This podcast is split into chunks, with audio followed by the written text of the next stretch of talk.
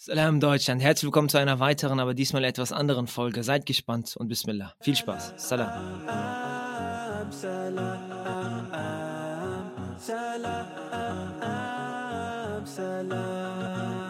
Bismillah und wir sind live. Und ich sage das diesmal nicht an einen Gast oder eine Gästin, sondern zu dir als Zuhörer, Zuhörerin. Denn die Folge, die normalerweise heute rauskommen sollte, kann nicht veröffentlicht werden aus verschiedenen Gründen. Das hatten wir äh, schon öfters leider, aber wir haben es dann doch geschafft, immer wieder mal was zwischendurch rein äh, zu, zu, zu rutschen, rutschen, zu lassen oder eben das auf nächste Woche zu verschieben, um noch die nächste Folge entsprechend ordentlich vorbereiten zu können. Das ist diesmal nicht möglich und ich dachte mir, anstatt jetzt äh, einfach das ausfallen zu lassen, machen wir sowieso etwas, was wir auf dem Plan hatten, aber noch nicht ganz äh, vielleicht dafür bereit waren, das zu tun, sondern einfach mal einen Monolog aufzunehmen der über die letzte Folge reflektiert. Ja, damit äh, zumindest eine Folge rauskommt und die Idee ist auch theoretisch, das öfters zu tun, zwischen den, zwischen allen zwei Wochen, damit auch ein bisschen mehr Content rauskommt, weil das, man, das sind die zwei meisten Feedbacks, die wir bekommen, dass die Anzahl der Folgen alle zwei Wochen ein bisschen zu wenig ist. Und Nummer zwei, dass natürlich der Vergleich zwischen Brüdern und Schwestern auf diesem Podcast, der repräsentiert ist, äh, ungleich ist, ganz klar, hat aber leider den Grund, dass ich meine, wir nehmen, also wir suchen nicht gezielt nur Geschwister, die bereits zum Beispiel auf Instagram oder sonst wo sehr bekannt sind und mit der Öffentlichkeit oder kein Problem haben, in der Öffentlichkeit Aussagen zu tätigen, ein Gespräch zu führen, ein Interview zu führen. Und das resultiert dann leider dazu, dass gewisse Folgen, die wir aufnehmen, gerade mit Schwestern, ähm, also zumindest überwiegend, hatten wir auch bei Brüdern schon mal den Fall gehabt, aber gerade bei Schwestern, dass man dann nachträglich vielleicht doch nicht das veröffentlicht haben möchte. Und was dann einfach dazu führt, dass äh, die Folgen, die wir ge geplant haben oder wo wir uns anstrengen, eben äh, auch viele Schwestern zu Wort kommen zu lassen, ja, die, die letztendlich nicht veröffentlicht werden. Heißt aber nicht, dass wir nicht dran arbeiten, solltest du als Zuhörer, Zuhörerin äh, jemanden Gutes kennen, jemanden Stabiles kennen. Wie gesagt, muss niemand sein, äh, die, die schon in der Öffentlichkeit ist, sondern auch äh, privat eben eine eigene gute Geschichte zu erzählen hat, Themen zu äh, erzählen hat, die gut zu diesem Podcast äh, passen. Dann freuen wir uns umso mehr über jegliche Vorschläge und wir bemühen uns wieder, wie gesagt, weiterhin, ähm, da mehr, mehr Schwestern eben zu Wort kommen zu lassen. Aber äh, worum soll es jetzt bei diesem äh, Monolog gehen? Ja? Das Format ist so gedacht und wir schauen mal, wie das ankommt, ist, dass wir eigentlich kurz 10, 15 Minuten reflektieren über die vorangegangene Folge und einfach mal die eigenen Gedanken nochmal äh, mitgeben, äh, nochmal extra re reflektieren lassen zwischendurch als Reminder, worum es da ging und was sind vielleicht so eigene Kernaussagen oder Kernessenzen, ähm, die ich zum Beispiel mitgenommen habe von dem Gespräch jetzt, wenn wir jetzt schauen auf das Gespräch mit Dr. Soil Thapti, ähm, mit dem Titel Zwischen Fahrradtour und Lebensreise. Und es gibt dort einen Begriff, muss ich sagen, der ist bei mir hängen geblieben. Und äh, Möge äh, äh, Sahel dafür reichlich belohnen. Ich finde diesen Begriff, ich habe gerade vergessen, von wem der ist. Er hat ihn von einem, glaube ich, äh, Soziologen ähm, entnommen, aber ich referenziere jetzt mal ihn. Und zwar diesen Begriff der Entschleunigung. Ähm, was ja im Konträr dazu steht, wie sich diese Gesellschaft entwickelt. Also mit dem, äh, eigentlich mit dem ähm, spätestens mit der Erfindung des Autos, mehr oder weniger, und jetzt auch durch das Internet, ist eigentlich die Marschroute, die wir überall haben und irgendwie jeder verfolgen möchte auf der Welt, schnell sein, schnell sein, schnell sein. Schnell von A nach B kommen, schnell die Nachricht von A nach B senden, ähm, schnell Informationen verteilen und alles muss schnell erledigen, weil wenn man das nicht tut, dann ist man automatisch natürlich langsam. Und ich glaube, äh, gerade in diesem Wirtschaftsgefüge bleibt man dann hinten dran, weil die Konkurrenz einen auffrisst. Ob das jetzt in der Schule ist, in einem kleinen Kosmos oder ob das jetzt in der, in der Gesamtwirtschaft äh, ist, gibt es kaum Bereiche, wo dieser Beschleunigungsgedanke, dieses schnell zu sein, nicht einfach elementar und wichtig ist.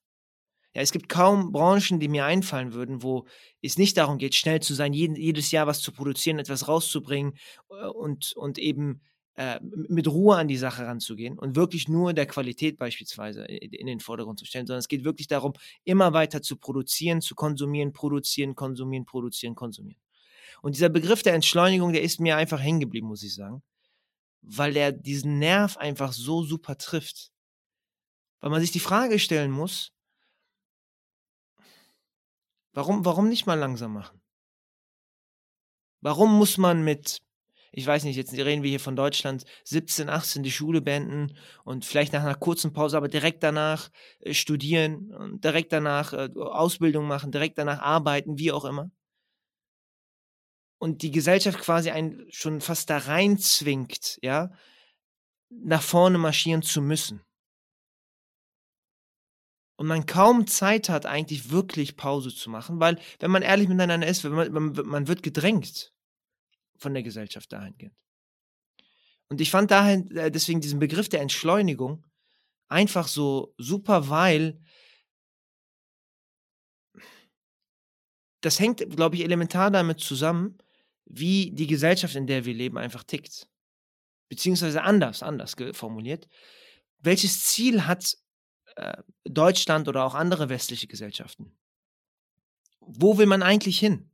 Wenn man die ganze Zeit beschleunigt, wenn man die ganze Zeit Gas gibt, ist es gut, dass man schnell auf der Autobahn unterwegs ist. Aber was ist das eigentliche Ziel? Oder ist der einzige Grund, dass man Gas gibt, dass man beschleunigt, dass man schnell sein möchte, dass man gar nicht weiß, wohin man will. Und deswegen einfach nur fährt und fährt und fährt und fährt und gar kein Ende in Sicht hat, weil man selber das Ende gar nicht kennt. Und da ist natürlich der Vergleich äh, zu unserer Religion, wo wir, glaube ich, ein ganz klares Ziel haben und wo es nicht darum geht, schnell ans Ziel zu kommen, sondern es geht darum, sehr präzise und sicher ans Ziel zu kommen, wenn wir vom Jenseits sprechen. Und das ist so ein, ein, ein Gegenstück, den, glaube ich, äh, wir nochmal neu finden müssen und auch vor allem in jedem unserer Bereiche uns dahingehend hinterfragen müssen, ob das wirklich einfach nur ein Moment der Beschleunigung ist. Man muss schnell machen, man muss schnell eine Abgabe abgeben, man muss schnell diese Arbeit erledigen, man muss schnell dahin kommen und so weiter und so fort. Man hat kaum Ruhe in, in, in der eigenen Seele, im eigenen Herz.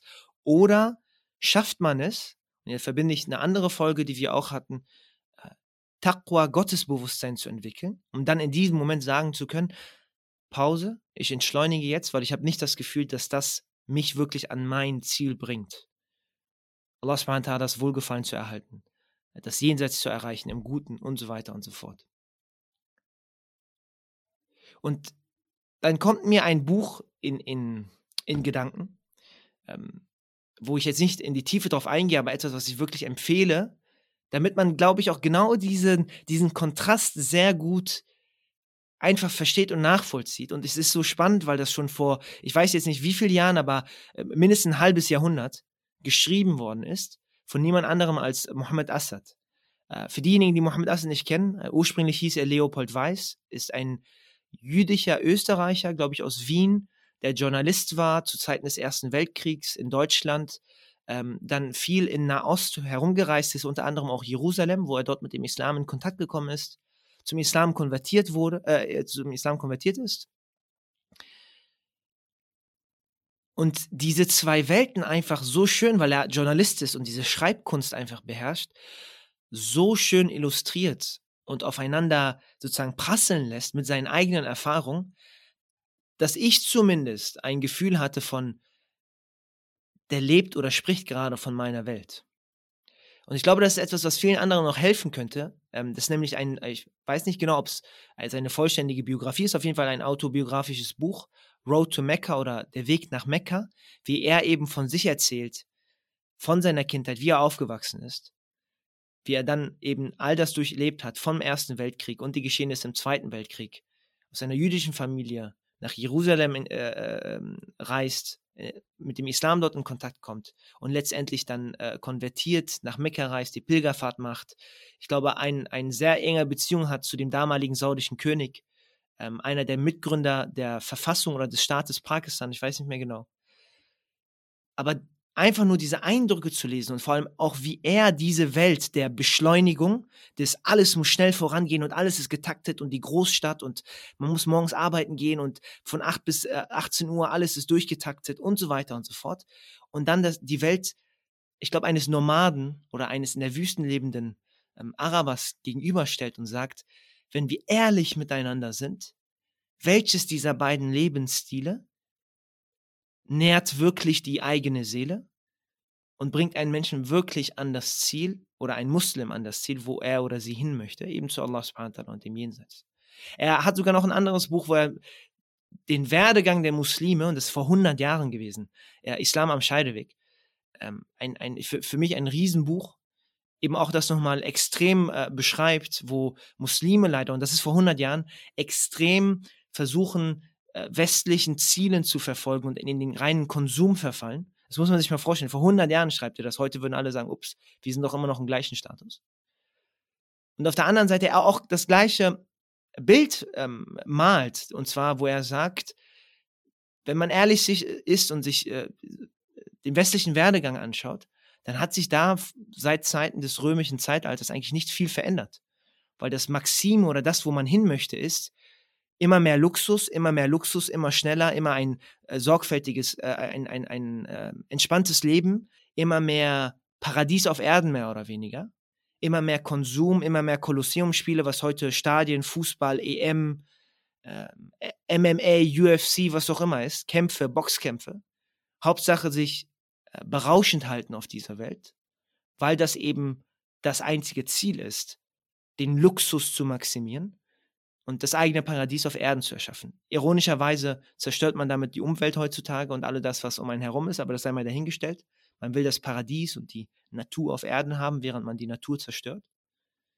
Und er das Ganze entgegenstellt und sagt, wie kann der muslimische Geist versuchen, sich dem anzupassen, wohingegen es doch darum geht, Ruhe im Herzen zu finden, zu entspannen und eben wie Sohail so schön gesagt hat, zu entschleunigen, um die Verbindung zu Allah subhanahu wa ta'ala aufrechtzuerhalten. Und die Frage, die man sich eben stellen muss, ist, muss man produzieren? Müssen wir Fortschritt haben? Ist, ist das notwendig? Im medizinischen Bereich etc., glaube ich, der argumentiert, das sagt er definitiv sicherlich. Es geht ja auch darum, dass wir fortschrittlicher werden, aber die, der reine Gedanke von, warum müssen wir so schnell voranschreiten? Und wenn wir das müssen, wohin führt das?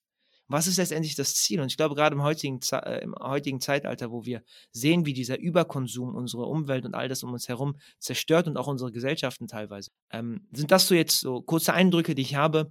Äh, Im Kontext auf die, auf die äh, alte Folge, falls ihr da nicht reingehört habt, hört da sicherlich rein. Sehr, sehr schöne äh, Sichtweisen von, von Dr. Sahel Sabti in dem Kontext. Aber dieser Begriff der Entschleunigung ist mir wirklich hängen geblieben. Und ähm, für jemanden, der oder die noch ein bisschen tiefer in diese Perspektive hereintreten möchte, kann ich wirklich nur das Buch äh, von, von ähm, äh, Mohammed Assad empfehlen. Äh, der Weg nach Mekka. Ähm, den solltet ihr auch, äh, wenn ihr es auf Instagram oder sonst was findet, findet ihr es direkt unter unseren Links inshallah unter den Buchempfehlungen, wo auch andere Bücher sind, die ihr euch sicherlich anhören könnt. Äh, und ich bin gespannt, ähm, ob, ob, euch so ein Format gefallen hat. Ähm, gebt uns gerne Feedback, wie sonst immer auch. Äh, es kommt immer mehr was Schönes rein. Wir haben schöne Diskussionen und hoffen, dass wir weiter haben können und äh, mal schauen, ob das dann ein festes Format wird. Äh, ich wünsche euch allen inshallah einen äh, gesegneten Tag, egal wann du das hörst, am Abend oder am Morgen. und hoffentlich habt ihr viel Ruhe in eurem Herzen. Assalamu alaikum wa